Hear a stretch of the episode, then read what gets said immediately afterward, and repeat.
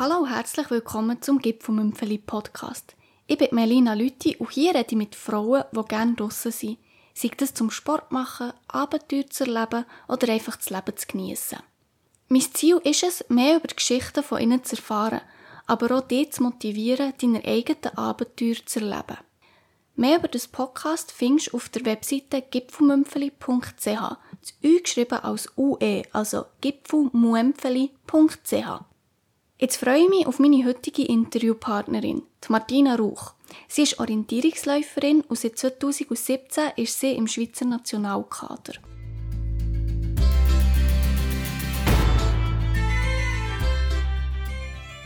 Martina, merci vielmals, bist beim Gipfelmümpfeli Podcast. Freut mich mega. Vielleicht zum Anfang könntest du vielleicht kurz erklären, was Orientierungslauf überhaupt ist. Ja, ich versuche es, das kurz zu machen. Also im OL geht es eigentlich darum, dass man am Start eine Karte bekommt, wo Posten eingezeichnet sind. Und die sind miteinander verbunden und das gibt eine Bahn, wie wir dem sagen, mit einem Start und einem Ziel. Und das Ziel ist eigentlich, dass man einfach die Posten in dieser vorgängigen Reihenfolge so schnell wie möglich tut, ablaufen und die Posten muss man dann immer quittieren. Und eben die Reihenfolge ist in dem Sinn vorgegeben. Und da macht dann jeder die genau gleiche Reihenfolge. Und gewonnen hat dann eigentlich der oder die, die die Posten am schnellsten in richtiger Reihenfolge passiert haben. Aber der Weg zwischen den Posten muss man selber finden. Das ist nicht vorgegeben. Genau, genau. Nein, das ist nicht vorgegeben. Da muss man sich selber zurechtfinden. Und das ist mit dem Sinn frei, wie man die Posten, die Posten anläuft. Und also mehrheitlich ist es eigentlich im Wald, was stattfindet. Aber wir haben ja auch Wettkämpfe, wo es ähm, in urbanem Gelände ist, also irgendwo in einem Dorf oder in einer Stadt. Jetzt möchte ich zuerst mal ein bisschen auf, zu deinen Anfängen kommen. Vielleicht noch bevor du mit dem OL angefangen hast, hast du schon immer gerne Sport gemacht? Ja, so wie ich mich eigentlich zurückerinnere, schon. Also ich war auch ähm, so bei uns im Dorf in Jugi gewesen. und äh, in IO, also das war Skifahren. Gewesen. Das habe ich eigentlich schon, ja, hat mich eigentlich erinnern gemacht und sonst eben so mit den Eltern und so sind wir eigentlich auch immer ein bisschen unterwegs gewesen, irgendwie Velofahren oder Wandern oder so sättige Sachen. Und wie bist du dann zum OL gekommen?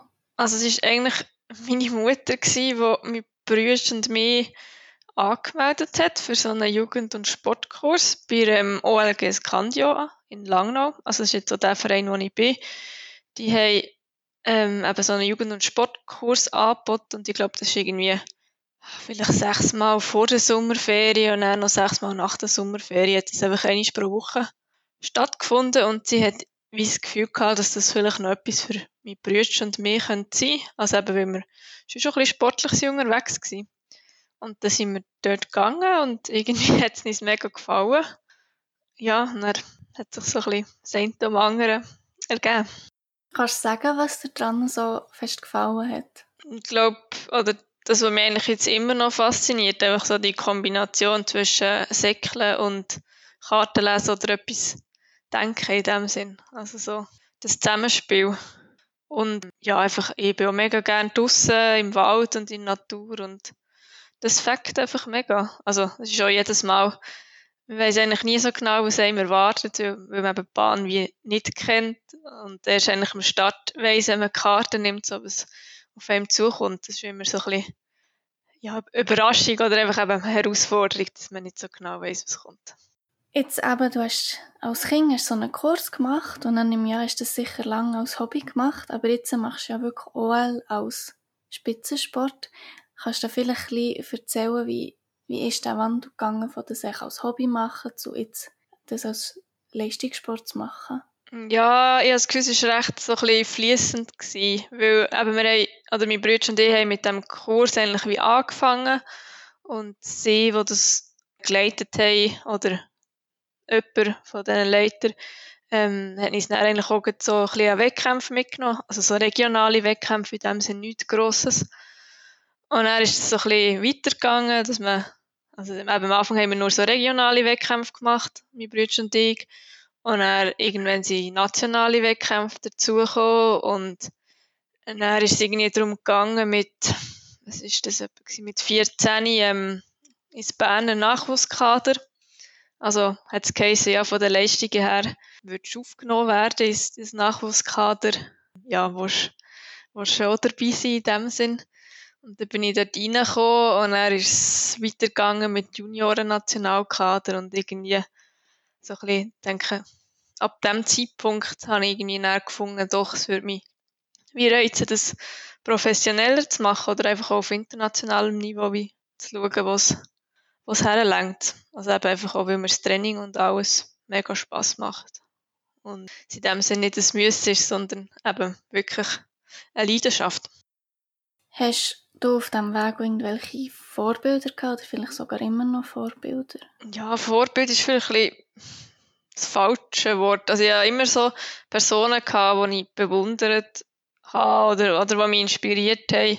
Also das eine ist ähm, Elena Rose. Sie ist äh, mittlerweile meine Konkurrentin oder sie ist im Nationalkader.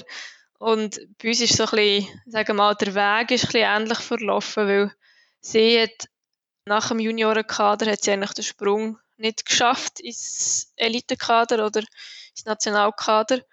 Aber hat halt dann selber einfach weiter trainiert und hat es dann, weiß gar nicht, zwei oder drei Jahre später geschafft. Dann. Und sie ist jetzt international wirklich Weltspitze. Und bei mir war es dann ähnlich gewesen, eigentlich, dass ich den Sprung nicht geschafft habe vom Juniorenkader ins Elitekader. Und dann war sie so ein bisschen wie meine Motivation gewesen, oder so ein bisschen das Vorbild, wo mir so wie gezeigt hat, das ist schon möglich, wenn man es nicht direkt, direkt schafft.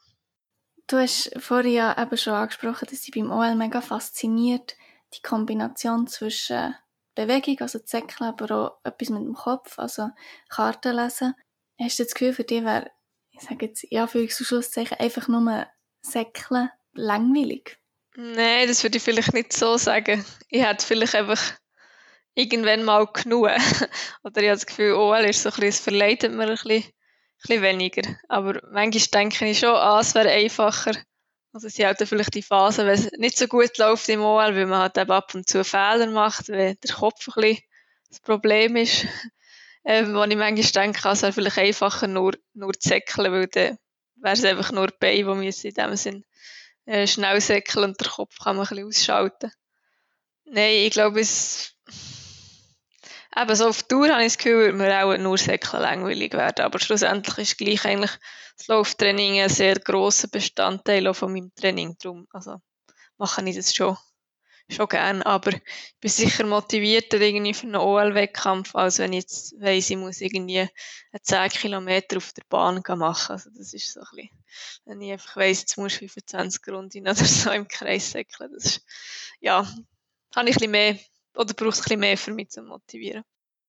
Mhm. Jetzt hast du ja schon dein Training angesprochen. Kannst du vielleicht ein bisschen generell erzählen, wie, wie sieht so eine typische Trainingswoche für dich aus? Also, welche Art von Training machst du überhaupt? Hast du Ruhetag oder ist jeden Tag Training? Wie viele Stunden pro Tag muss ich mir das so vorstellen, was du mit Training verbringst? Ja, also bei uns ist es eigentlich so, dass halt im Winter oder im Winter, dass ich deutlich mehr trainiere als nach, sagen wir mal so Frühling, Sommer, Herbst dort Wettkämpfe sind. Und im Winter ist es eigentlich schon so, dass ich jeden Tag und meistens am Montag bis Freitag eigentlich zweimal pro Tag trainiere. Und eben grosser Bestandteil ist wirklich einfach reines Lauftraining, also so klassische Tourläufe, aber dann auch Intervallsachen, also schnelle, schnelle Einheiten. Und dann mache ich auch immer zweimal pro Woche eigentlich Krafttraining. Und das unterscheidet sich halt im Winter auch ein bisschen im Vergleich zur Wettkampfphase, wo es mehr wirklich noch so ein bisschen darum geht, Spritzigkeit zu bekommen in den Beinen. Und im Winter ist es schon mehr einfach vor allem auch mit, mit Gewicht, so ganzen Kraftaufbau. Und er gehört auch so das OL-Training an sich dazu. Also einfach, sagen wir mal, so ein bisschen im klassischen Stil, wo man mit, dem, mit der Karte in den Wald geht. Und dort gibt es dann auch verschiedene Trainingsformen. Also manchmal haben wir zum Beispiel nur Karten in dem Sinn reduziert, dass man nur die Höhenkurve drauf hat wo es einfach wieder darum geht, dass man ja, das so lernt, oder ja, dass man einfach die Höhenkurve kann lesen kann, also sich mit dem zu orientieren für das Auge und das Vorstellungsvermögen zu schulen.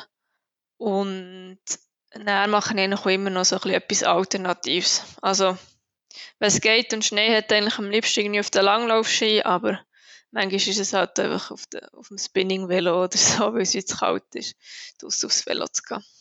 Gibt es irgendeinen Aspekt vom Training, den du am liebsten machst, und einen, du halt echt machst, weil es muss sein, aber wo dir nicht wirklich Freude macht? Ja, also grundsätzlich macht mir das Training schon Spass, aber es gibt sicher so Tage, wo es allgemein einfach, ja, vielleicht man noch ein bisschen müde ist und das Wetter nicht so schön ist und so, wo es einfach, ähm, ja, wo es ein bisschen mehr Überwindung braucht, für zum rausgehen. Aber sonst tue ich eigentlich allgemein gerne trainieren, aber es gibt eben manchmal schon so ein bisschen die Füller-Trainings, wo es eigentlich darum geht, einfach noch, dass man so ein bisschen den Umfang trainiert hat und man halt vielleicht einfach noch ja, eine Stunde auf Spinning-Velo geht oder irgendwie eine Stunde auf einen Cross-Trainer und ja, ich muss sagen, das finde ich aber meistens ein bisschen langweilig. Also, aber das ist mehr, glaube ich, weil, weil man einfach drin ist und nicht vorwärts kommt. Also, das habe ich zum Beispiel das nicht auf dem Velo, wenn irgendwie so ein bisschen um mich herum etwas passiert. Und das ist manchmal so ein bisschen das, was ich denke, ah, muss es wirklich sein? Aber, also nicht, nicht all, oder nicht bei jedem Training, es ist wirklich einfach so ein bisschen ja, vielleicht ab und zu mal. Jetzt hast du eben schon erwähnt, dass du, dass du so spezielles OL-Training hast, wo du eben irgendwie in den Wald geht und er dort die Karte anschaut, aber gibt es auch irgendwie Trainings oder Übungen, wo du wirklich nur eine Karte anschaut, ohne irgendwie rauszugehen, so irgendwie Theorietraining, oder gibt es das nicht? No, doch, also so der ganze mentale Anteil, das kommt eigentlich noch so dazu zum physischen Training.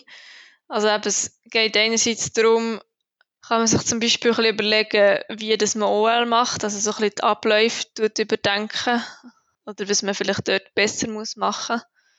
Also wenn man zum Beispiel ein bisschen Mühe hat mit dem Kompasslaufen oder so, dass man das mal so ein bisschen theoretisch auseinander nimmt und mal aufschreibt, wie mache ich es heute und wie möchte ich es eigentlich gerne in Zukunft machen.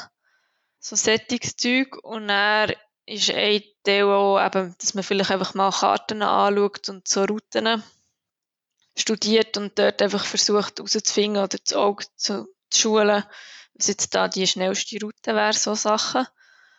Und dann, sobald es eigentlich ähm, zu den Wettkämpfen zugeht, ist dann die ganze Wettkampfvorbereitung. Also wenn man dann weiss, äh, wo das ein Wettkampf stattfindet, dann tut man sich eigentlich so darauf vorbereiten, dass man versucht, eigentlich eben herauszufinden, wo ist der Start, wo ist das Ziel, ähm, was könnte es für Postenverbindungen geben und so Sachen. Also, das machen wir nur für die wirklich wichtigen Wettkämpfe. Also so internationale machen jetzt das nicht für irgendwie so regionale Wettkämpfe. Aber da wir auch recht viel Zeit einfach in diese Vorbereitung ähm, investieren. Oder wenn es eigentlich auch noch so in urbanem Gelände ist, eben in der Stadt oder so, dann also das Gelände ist eigentlich immer gesperrt, also schon mehrere Jahre vorher, dass man gar nicht rein kann. Und dann schaut man halt auch mal Google Street View an und fährt die ganze Stadt so ein bisschen ab, für zu schauen, wo es Durchgänge und so, so solche Sachen. Also das heißt, bei grossen Wettkämpfen gehst du schon eigentlich mit einer mentalen Liste dorthin, wo du weißt, wenn der Posten dort ist, dann Säckchen dort durch. Ja, es ist manchmal ein bisschen gefährlich. Oder eben im Sprint im Sprint gibt es dann auch manchmal schon so künstliche Sperrgebiete, wo man halt nicht, also wo der Bahnleger eigentlich wie auf die Karte tut, wo halt je nachdem die Routenwahl total verändert. Und das ist halt gefährlich, wenn man nur wie aus dem Kopf rausläuft. Aber so im Wald kann es schon ein Vorteil sein, wenn man halt mit der Vorbereitung, also je nach Gelände, wenn es so Routenwahlen gibt, wo so ein bisschen die Frage ist, gehe ich irgendwo so über einen Hügel drüber rüber und mache halt dafür viel Steigung oder nehme irgendeine Umlaufroute, die ein weniger Steigung hat, aber dafür deutlich länger ist. Ja, wenn man das einfach schon vorbereitet hat, dann weiss man schon ein bisschen, was es für Varianten gibt und das hilft einem manchmal einfach für zum, für zum Entscheiden. Du hast nachher auch nach einem Wettkampf nochmal die Route analysieren? Ja, viel ist dann einfach auch noch auswerten. Also einerseits die Route, also Vielleicht, ob das jetzt eine gute Entscheidung war oder ob die andere Route schneller wäre Oder halt auch, wenn Fehler passiert sind, dass man auch noch dort analysieren. warum genau dass der Fehler eigentlich entstanden ist und was man für das nächste Mal kann besser machen oder so ein bisschen, was Konsequenz ist aus dem. Und ähm, also ja, da hat sich jetzt so in den letzten Jahren viel da, weil wir laufen eigentlich alle mit GPS so an Wettkämpfen. Und das heisst, du siehst halt auch von allen anderen, wo sie durchgelaufen sind und kannst eigentlich so Analysen machen. Das du halt früher nicht hast können. Da hast halt die anderen Personen müssen fragen, äh, wo bist du durchgelaufen oder so. Aber das kann man jetzt eigentlich alles recht genau analysieren und sieht dann auch explizit, wo dass man Zeit verloren hat. Wenn man nachher alle die Strecken von anderen Läufern analysiert, säckeln da die meisten am gleichen Ort durch oder finden wir alle kleine andere Routen? Ja, es gibt schon verschiedene Routen. Also klar gibt's, kann, kann, kann man es häufig vielleicht so grob einteilen auf, weiß nicht, vielleicht drei, vier Varianten oder so, wie gelaufen wird. Oder wenn es ein bisschen längere Teilstrecken sind oder Postenverbindungen, dann gibt es vielleicht auch noch mehr Varianten. Aber es ist dann schon so, dass Teil in dem Sinn eben die gleiche Route, gleiche Route laufen, ja. Aber es ist halt auch so, dass nicht, also es ist nicht immer für jede Person die gleiche Route gleich schnell. Also da kommt es dann wirklich auch ein bisschen darauf an, was man selber für Stärken, für Stärken hat. Also das muss man halt auch immer berücksichtigen, wenn man dann so Routenwahlentscheide trifft, so ein bisschen, was sind meine Stärken und aufgrund von dem vielleicht welche Route nehme ich. Was würdest du sagen, was sind deine Stärken? Ja, ich würde sicher sagen, dass meine Physis recht gut ist und eben, dass, dass ich weiss, vielleicht, dass sich für mich auch mal so eine Umlaufroute kann, kann lohnen, wo man vielleicht ein bisschen mehr auf dem Weg kann säckeln als, als quer und recht am Streichen. Also, so ein bisschen diese Sachen. Jetzt möchte ich ganz kurz das OL heute ein bisschen pausieren und darüber reden, was du neben dem OL noch so machst. Also du hast gesagt, du machst schon noch Sport neben dem OL, eben Langlauf zum Beispiel. Gibt es noch andere Sachen, die du sportlich gerne machst neben dem OL? Nein, also, oder, ja, Langlaufen und Säckeln. Also ja, also allgemein aus, so Ausdauersportart würde ich schon sagen, das ist das, was ich gerne mache. Oder, ja, so etwa im Herbst irgendwo ein bisschen in den Bergen das rumsäckeln, so, so ein bisschen solche Sachen. Aber ich nehme an, du kommst auch gar nicht zu mega viel, weil wenn du ja die ganze Zeit trainierst, kannst du ja sicher nicht in deiner Freizeit auch noch zusätzlich viel Sport machen. Ja, das ist ein bisschen so, ja. Also, aber meistens habe ich nicht unbedingt das Bedürfnis, noch mehr zu machen. Das ist manchmal schon schön, wenn man einfach nichts, nichts, nichts kann machen oder darf machen.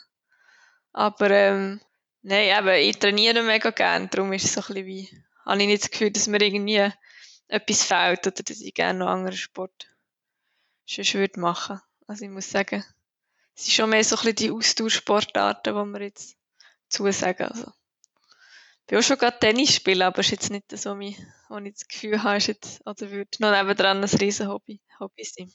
Was machst du denn neben dem Sport, um dich eben auszuruhen und zu entspannen? Ja, entweder irgendein Buch lesen oder auch mal irgendwie eine Serie schauen oder einen Film schauen, so ein bisschen, so ein bisschen in diesem Stil oder etwas mit Kollegen machen, irgendwie so einen Kaffee trinken oder so, das finde ich eigentlich auch noch recht entspannend.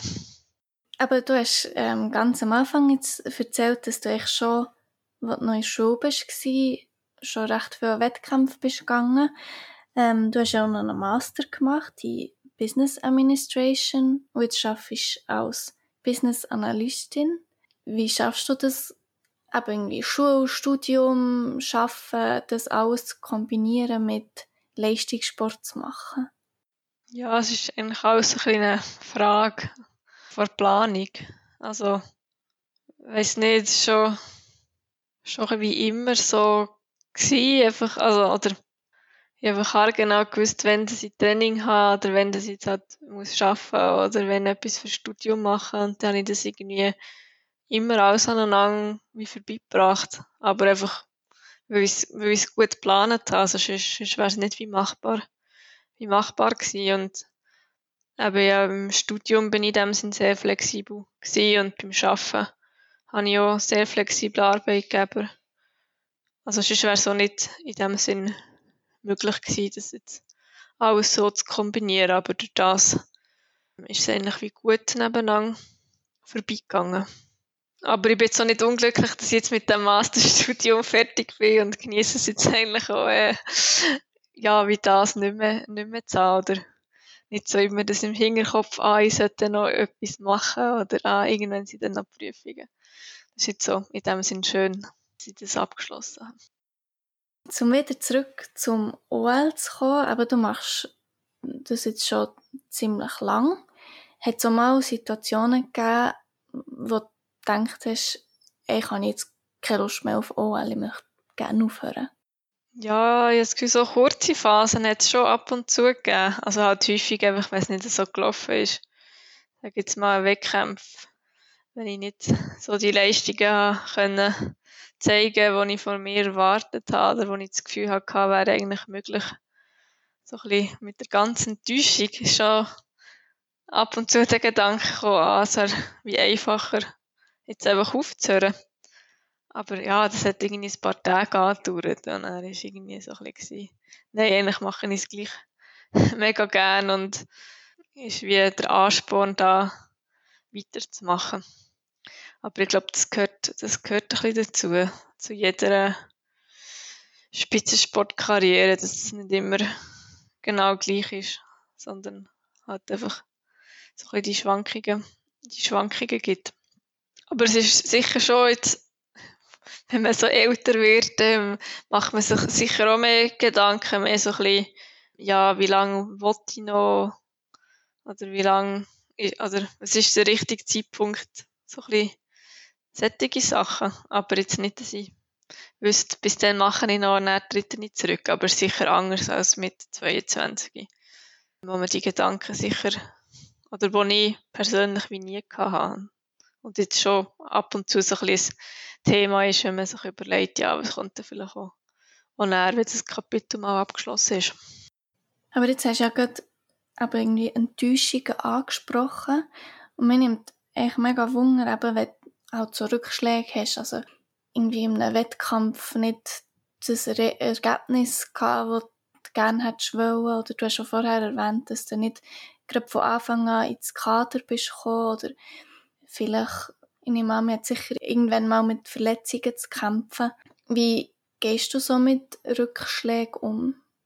Also ich wir mal, bis jetzt recht Glück gehabt, so Verletzungen habe ich eigentlich noch nicht so wirklich grosse. Also, so ein bisschen die Rückschläge. Also, ich hatte mal ein bisschen schlimmere Verletzungen gehabt, aber dort ist es eigentlich so ein bisschen so gewesen, dass ich gewusst habe, wenn ich jetzt einen guten Aufbau mache, könnte es wie noch für die zweite Saison Hälfte wie länger und das hat dann auch gelangt und ist mega gut rausgekommen. Darum ist es dort in dem Sinne nicht so ein schlimmer Rückschlag gewesen, weil ich so ein das nächste Ziel schon wieder vor Augen hatte und dann auch so von den Ärzten wie gewusst habe, dass es wie realistisch ist, dass ich dort wieder kann in dem Sinn mitmachen Ja, und sonst, so ein bisschen, wenn mal die Enttäuschung so ein bisschen verdaut ist, oder ich sage, es geht also, oder ein, zwei Tage und dann ist es mal so ein bisschen gesackt, dann habe ich einfach immer so ein bisschen das Gefühl, aber ich weiss eigentlich, dass ich es wie besser kann und das ist irgendwie so ein bisschen der Ansporn da, dass wie im nächsten Wettkampf wie zu zeigen, dass ich es wie besser kann als jetzt vielleicht eben der Wettkampf, der schlecht gelaufen ist. Und das ist, glaube ich, auch so ein bisschen die innere Motivation, die mich treibt. Oder wo, wo eben halt vielleicht auch im OL ist, so ein bisschen das Streben einfach nach einem perfekten Lauf. Auch wenn man sagt, dass es eigentlich der perfekte Lauf im OL nicht gibt, dass man eigentlich überall immer wieder Sachen findet, die man besser machen kann. Aber so ein bisschen einfach das Gefühl, dass man ins Ziel kommt und irgendwie einfach denkt, viel besser hätte ich es heute gar nicht können machen Ich glaube, das ist so, so die innere Motivation, die mich antreibt und jetzt weniger, ja, dass ich sage, ich möchte so viel WM-Medaillen gewinnen und noch das gewinnen. Sondern so ein bisschen eben die innere Motivation. Gibt es irgendwelche Sachen, wo du siehst, die hast du durch den Spitzensport gelernt, wo vielleicht, wenn du jetzt nicht diesen Weg verfolgt hättest, nicht gelernt hättest, aber wo dir jetzt so in anderen Aspekten vom Leben mega hilft?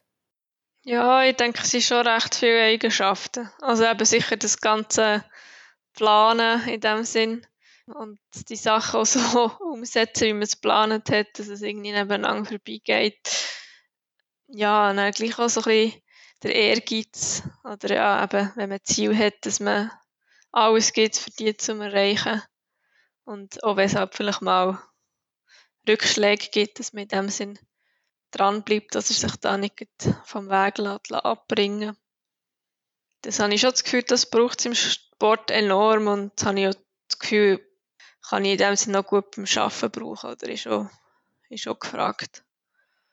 Und eben, ich glaube, jetzt so ein bisschen OL, wo man das so hat, wo man nicht genau so weiss, was auf einem zukommt, dass man ja, manchmal wie so von einem Problem hergestellt wird und einfach möglichst schnell muss eine Lösung suchen. Ich denke, das ist, oder ja, merke ich es beim Arbeiten immer, es gibt viele so Situationen, wo plötzlich ein Problem auftaucht und habe ich das Gefühl, habe ich im OL auch gelernt, eben, dass man einfach das anpackt und versucht, das Bestmöglichste zu machen und nicht davor Angst hat. Jetzt möchte ich gerne ein bisschen auf die Wettkämpfe zu reden kommen. Ähm, du hast schon gesehen, dass eben so Frühling, Sommer, Herbst ist so ein die Wettkampfsaison. Wie muss ich mir das vorstellen? Hast du jede Woche einen Wettkampf oder sind die ein bisschen weniger fleissig? Also wahrscheinlich in der Schweiz könnte ich schon fast jedes Wochenende irgend so einen Wettkampf, Wettkampf gehen. Aber ähm, jetzt so international ist es eigentlich so, dass es ähm, pro Jahr gibt im Frühling wie so einen Weltcup-Block dann ist im Sommer die WM und manchmal kurz darauf ab auch noch gerade die EM.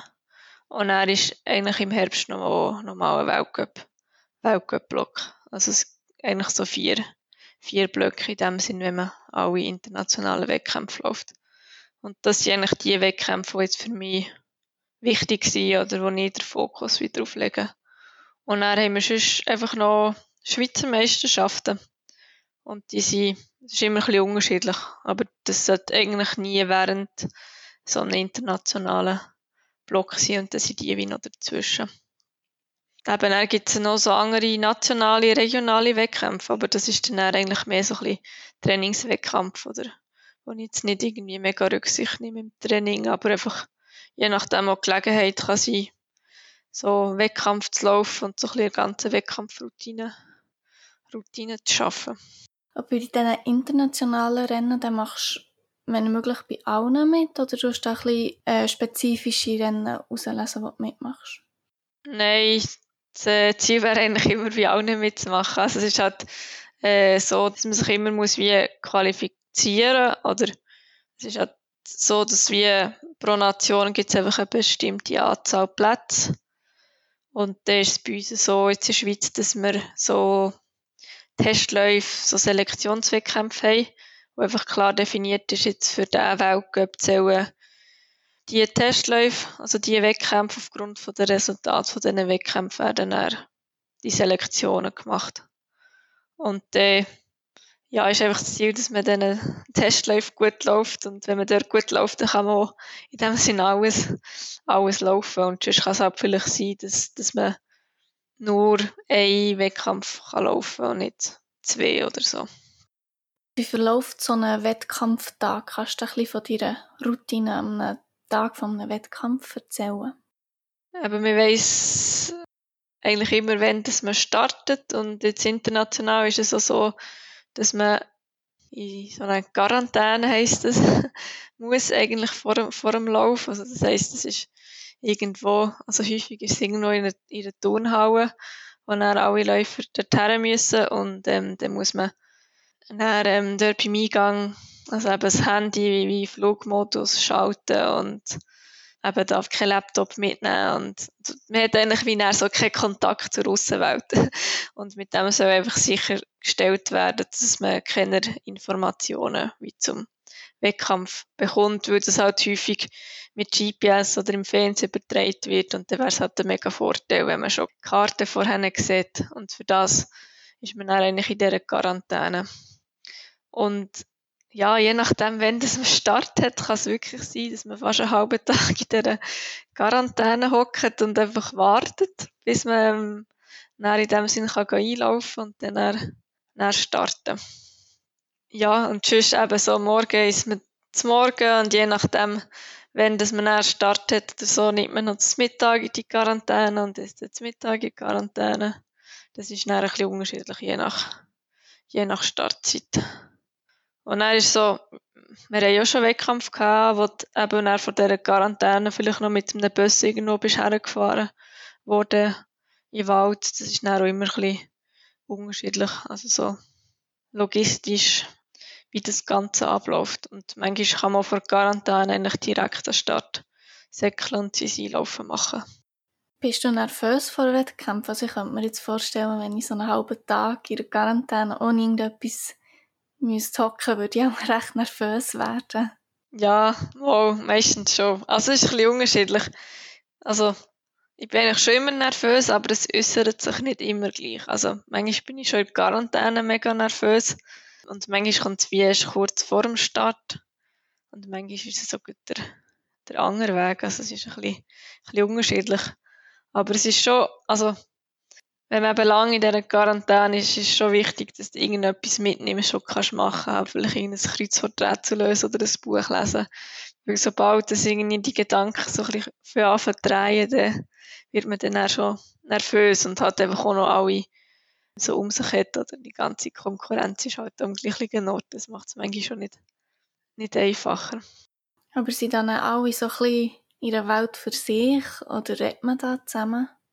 Ist ein bisschen unterschiedlich. Also, wir reden eigentlich schon noch zusammen, aber wir merken auch schon, also, wenn es bei jemandem dann so ein bisschen langsam Start geht, dass man so ein bisschen seine eigene Welt abtaucht oder so ein bisschen seine eigene Startvorbereitung ja, dass man das macht. Aber das ist auch bei jedem ein bisschen unterschiedlich. Also, die noch gerne ein bisschen reden und andere wollen irgendwie drei, vier Stunden vor dem Start eigentlich nichts mehr mit anderen zu tun, zu tun haben. Das ist sehr, sehr individuell. Und manchmal schon nicht immer genau gleich. Ich glaube, das ist auch so ein bisschen, je nachdem, wie nervös dass man selber ist. Was würdest du sagen? Tust du gerne noch ein bisschen mit anderen reden? Ja, also so unmittelbar, sagen wir mal, so vierte Stunde vor dem Start bin ich eigentlich schon froh, wenn ich nochmal so ein bisschen meine Ruhe habe. Aber eigentlich bis dorthin bin ich manchmal schon noch froh, wenn ich ein bisschen mit jemandem kann reden kann. Dann kommen so die Gedanken nicht um, wo, wo ihm manchmal nervös machen. Dann kann man sich auch noch ein bisschen, auch noch ein bisschen ablenken.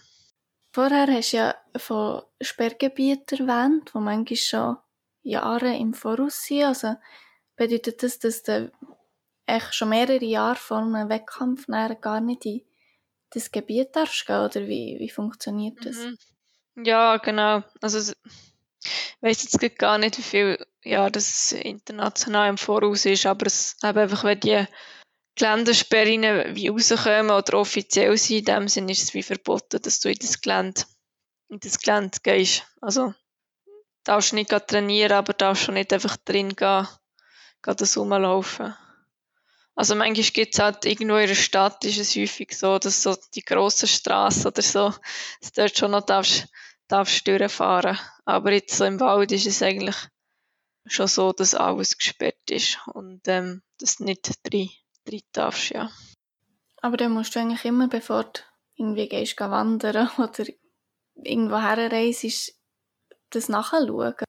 Ja, also so ein bisschen in der Schweiz weiss man es halt oder ja, das ist vielleicht jetzt das, wo, wo problematischer ist, als es irgendwo in Norwegen ist, weil man einfach, ja, Norwegen ist man vielleicht nicht das same betrifft, aber in der Schweiz ist es schon so. Also, letztes Jahr ist der Weltcup in Davos und ich bin ein Jahr vorher habe noch meine Gastmutter getroffen, die ich hatte, als ich ein halbes Jahr in Schweden war ist ja in Davos und dort habe ich dann schon schnell schauen, ähm, können wir die Wanderung machen, die sie jetzt vorgeschlagen hat, wegen, wegen dem Sperrgebiet, ja. Also, das muss man dann schon machen, weil, ja, wenn man halt reingeht, dann wird man einfach disqualifiziert. Aber wie wird das kontrolliert? Ja, also sehr viel ist halt einfach Fairness, dass du es nicht machst als Läufer, aber es kann auch sein, wenn irgendwie der Kartenaufnehmer gerade im Gelände ist, der die Karte aufnimmt, oder der Bahnleger, der irgendetwas anschaut im Gelände. Und ja, die kennen den Läufer schon und dann, äh, ja, wirst du schon gut verwirrt. Aber ja, es ist schon nicht so, dass sie es irgendwie permanent kontrollieren können. Also es ist schon recht gross, einfach Fairness-Faktor, dass sich die Läufer daran halten, dass man nicht ins Sperrgebiet geht. Jetzt gibt es ja beim OL gibt's verschiedene Distanzen. Kannst du da vielleicht kurz einen Überblick geben und vielleicht auch ein bisschen erzählen, ob du eine Lieblingsdistanz hast? Ja, also wir haben Sprint, das ist 15 äh, Minuten, findet mehrheitlich eben in urbanem Gelände statt, irgendwo in der Stadt oder Dorf. Dann haben wir Mitteldistanz, das ist 35 Minuten. Und Langdistanz, das ist 1,30, 1,40 ungefähr, so Siegerzeit. Und dann haben wir noch ähm, Staffelwettkämpfe oder Staffel im Wald in dem Sinn. Das ist ein Team aus drei Frauen oder drei Männern, wo einfach einen Massenstart gibt. Und er wird einfach übergeben und nach der dritten Strecke ist in dem Sinn fertig. Und dann im Sprint gibt es noch Knockout-Sprint. Das läuft eigentlich so ein bisschen ähnlich ab wie der Sprint im Langlauf, wo man so Heats mit sechs Läufern. Und dann ist es so, dass man zuerst am Morgen mit einer Qualifikation, also mit, ähm, wo man sich muss qualifizieren muss. Da kommen 36 weiter und dann gibt es eben die Heats an sechs Läufer. Und dann ist es, ähm, im Viertelfinal kommen mit drei weiter und dann im Halbfinale noch die ersten zwei vom Heat. Und dann hat man noch das Final.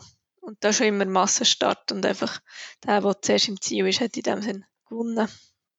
Und dann gibt es noch Sprintstaffel und dort sind ähm, zwei Frauen und zwei Männer im Team. Und das ist dann auch einfach ein Staffelwettkampf, der mit einem Massenstart startet und dann übergibt man lang und nach der letzten Strecke ist in dem Sinne auch fertig und das Team hat dann gewonnen, wo zuerst im Ziel ist. Und ich mache eigentlich alles gern. Also bei mir kommt es mehr darauf an, bei was für Gelände es stattfindet.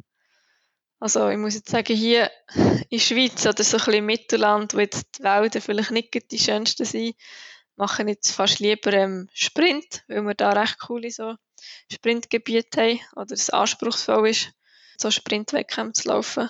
Aber irgendwo im, Norden, äh, im Norden, wo es halt viel Wald hat, da bin ich eigentlich lieber im Wald und mache lieber eine Mittel- oder eine Langdistanz.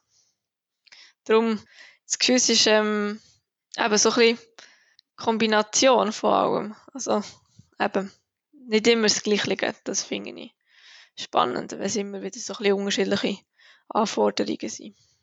Ich probiere mir es jetzt irgendwie vorzustellen, also nicht, dass ich genug fit wäre, um mir das vorzustellen, aber wenn du irgendwie jetzt in einem Wettkampf bist und bist irgendwie schon ewig lang gesäckelt, die Beine brennen anfangen, die Lunge brennt, weil man so säckelt und dann musst du noch in den Hocker säckeln, weil du der nächste Posten dort oben bist. Was hast du da so für vielleicht mentale Techniken entwickelt, um dass du in diesen Situationen immer noch voll kannst pushen und Gas geben? Das ist eine gute Frage. Oder machst du es einfach? Nein, es hat, hat glaube ich, in diesen Situationen schon viel mit äh, motivieren zu tun. Oder dass man sich sagt, äh, der andere geht es genau gleich und jetzt einfach alles geben, bis er drauf und er ist mit im Ziel oder so ein bisschen, ja, jetzt habe ich irgendwie ein halbes Jahr trainiert für das und jetzt gebe ich einfach alles. So ein bisschen sättige Sachen.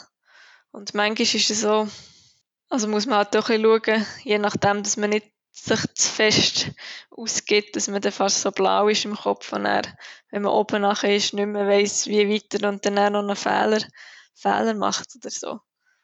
Darum kann es manchmal schon wie eine Strategie sein, einfach zu sagen, jetzt säcke ich besser drauf und dann schaue ich nochmal auf die Karte und ja, kontrolliere vielleicht nochmal die Richtung mit dem Kompass. Aber ich denke, es ist eben, je nach Rennverlauf, glaube ich, ist es auch einfacher, wenn es bis dahin gut gelaufen ist, sich für nochmal so richtig zu motivieren und vielleicht, wenn es noch nicht, nicht so super gelaufen ist, dann ist es manchmal schon so ein bisschen schwieriger, die letzten Prozent da noch können, oder an denen wie anzuzapfen. Das Jahr ist ja die OLWM in der Schweiz, zu Flims. Ich weiss nicht, wie musst du dich für das irgendwie noch qualifizieren oder bist du jetzt schon wie dabei? Wie läuft das ab? Nein, also wir haben eben so Testläufe, die sind Ende, Ende Mai nein, nicht Ende Mai, Ende Juni sind die. Und aufgrund von diesen Resultaten, diesen Wettkämpfen, wird dann eigentlich selektioniert werden, so, wer das die WM kann. Darum ist das jetzt in dem Sinne noch nicht klar, wer das dort kann gehen. Aber ja, es wird, ähm, es wird eine recht äh, harte Sache, weil in WM haben wir nur drei Startplätze pro Disziplin. Und das ist halt enorm wenig, wenn man so ein breites Kader hat, dass man da überhaupt sich so einen Startplatz kann wie ergattern und dass man dort überhaupt kann, kann laufen Wäre es für dich etwas Spezielles jetzt an einer WM, wo in der Schweiz stattfindet, teilzunehmen? Oder, also du hast ja schon an einer anderen WM 2017 in Estland mitgemacht. Ja, hast du das Gefühl, es wäre etwas anderes oder ist echt WM ist cool, egal wo? Nein, ich glaube schon, dass es in der Schweiz ähm, spezieller ist. Also, ich kann es nur sagen, dass also im 21. ist die EM in Neuenburg und das ist halt einfach schon anders, wenn man also halt so ein bisschen vertraut ist mit dem Ort, wo es ist und vielleicht auch mal äh, schon in diesem Gelände war früher, also was halt noch nicht gesperrt ist, war und er hat einfach gleich eben die Leute, die das organisieren, viele von denen kennt man auch. Und es hat halt gleich einfach auch mehr Fans in dem Sinn, wo man, wo man kennt. Darum ist das sicher etwas anderes, so eine Heim-WM als eine WM, die sonst, sonst irgendwo ist. Also eben, ich habe das Gefühl, ich werde auch viel mehr darauf angesprochen, oder sei es jetzt auch schon, wie mehr Leute mitbekommen, dass das da in der Schweiz wird sein und sonst ja, hätten sie das sicher nicht mitbekommen, wenn es irgendwo in Schweden oder so jetzt wäre das Jahr. Bist du generell eine Person, die viel mit grossen Zielen arbeitet? Also überlegst du dir irgendwie, ab, bis in fünf Jahren möchte ich gerne das und das erreicht haben? Ja, ich glaube, früher war es schon mehr so, gewesen, dass ich mir die Rangziele wie, wie gesetzt, gesetzt habe. Aber ich habe das Gefühl, so ein bisschen ja, vielleicht die letzten zwei Jahre hat sich das so ein bisschen gewandelt, oder wo ich einfach auch ein bisschen merken so auf die Rangziele hat man selber nicht riesen Einfluss. Also klar, man kann einfach sein Bestmöglichste geben, aber wenn es einfach noch andere hat, die noch besser sind, dann gibt es halt vielleicht nicht ganz den Rang, wo man sich vorgestellt hat. Darum ist jetzt wirklich so ein bisschen meine Motivation mehr, dass ich, wenn ich ins Ziel komme, kann sagen, doch, ich habe eigentlich möglichst mein Optimum oder mein volles Potenzial können, können ausschöpfen. Aber ähm, klar ist so ein bisschen das Ziel eben, im 17. war ich in der WM und jetzt in den letzten zwei Jahren hat es mir knapp nicht gelangt, dass ich wieder mal eine WM kann. Also so, so Sachen sind dann gleich auch motivierend. Wenn jetzt die Leute, die zulassen, mehr über dich möchten erfahren und vielleicht ein bisschen über deine OL Geschichte und deine Resultate? Gibt es irgendwo, wo sie das am besten machen können? Ja, also ich habe eine Homepage und ähm, ja, dort schreibe ich ab und zu mit so ein bisschen Bericht oder so, was so ein bisschen angestanden ist oder was ich, was ich gemacht habe. Und sonst habe ich auch noch ein Instagram-Profil, aber ich muss sagen, dort bin ich nicht mehr so aktiv. Also das ist es fast empfehlenswert, die Homepage zu lesen. Dort ist es ein bisschen, oder würde ich sagen, gibt es vielleicht ein bisschen mehr News. Ähm, und wenn jetzt jemand zulässt, der findet, echt und OL noch ganz spannend, ich möchte das auch mal ausprobieren. Hast du irgendwelche Tipps für Anfänger? Also gibt es überhaupt Rennen für Anfänger? Also beim irgendwie Strassenlauf gibt es ja auch viel so Volksläufe. Gibt es das auch im OL? Und wie trainiert man überhaupt als Anfänger? Auf was sollte man da achten? Also bei uns ist es eigentlich so, dass es an jedem Wettkampf in der Schweiz also hat man eigentlich wie alle Kategorien. Also das ist vom Herren, Damen, Zehnläufer über die Elite und dann bis zu den Senioren, die zum Teil 90-jährig oder so sind, gibt es wie für alle eine Kategorie. Also das ist wirklich so Leistungssport und Breitensport in dem Sinn zusammen. Und dort gibt es dann auch immer noch so offene Kategorien, die eben ideal sind für Anfänger. Und ähm, also man braucht dort eigentlich auch keine Kenntnis in dem Sinn. Also das ist wirklich äh, so zugeschnitten für Anfänger. Also wenn man Interesse hätte, entweder kann man über die Seite vom Schweizerischen OL-Verband, da gibt es so eine Terminliste, wo man auch immer sieht, wenn das die Wettkämpfe stattfinden. ähm, und einen Link zur Ausschreibung, wo dann alles beschrieben ist, wo das genau stattfindet und wie das man sich anmelden kann. Dann kann man dort schauen. Und sonst ist es eigentlich häufig so, dass eben die OL-Vereine auch so Kurse anbieten oder auch weiterhelfen, wenn man jetzt Interesse hat, das mal auszuprobieren. Ich glaube, es gibt auch, ich glaube auf der Seite vom Schweizerischen OL-Verband sollte es eine Liste haben mit allen OL-Vereinen oder sonst gibt es noch der ähm, Bernerische OL-Verband, der jetzt sicher vom Kanton Bern eine Liste hat mit allen OL-Vereinen, wo man dann schauen kann, was gibt es für OL-Vereine vielleicht in meiner, in meiner Region. Aber sonst, also, braucht man wirklich eigentlich, also man braucht keine Lizenz oder sonst irgendetwas. Also, man kann eben als Anfänger einfach an so einen OL-Wettkampf gehen und so einen SI-Badge, den es braucht, für zum Besten quittieren, das kann man dort vor, vor Ort mieten. Also es braucht in dem Sinne eigentlich nichts an Ausrüstung, außer vielleicht ja, ein paar Kleider, die dreckig werden und ein paar Schuhe. Aber sonst braucht es nicht gross Material. Kann man eigentlich mal anfangs ausprobieren. Genau, genau. Ja, das wär's schon gewesen. Merci viel, viel mal für deine spannenden Antworten. Ja, merci dir. Und auf jeden Fall viel Erfolg bei den nächsten Wettkämpfen und vor allem auch für die Qualifikation für die WM. Ja, merci. Danke.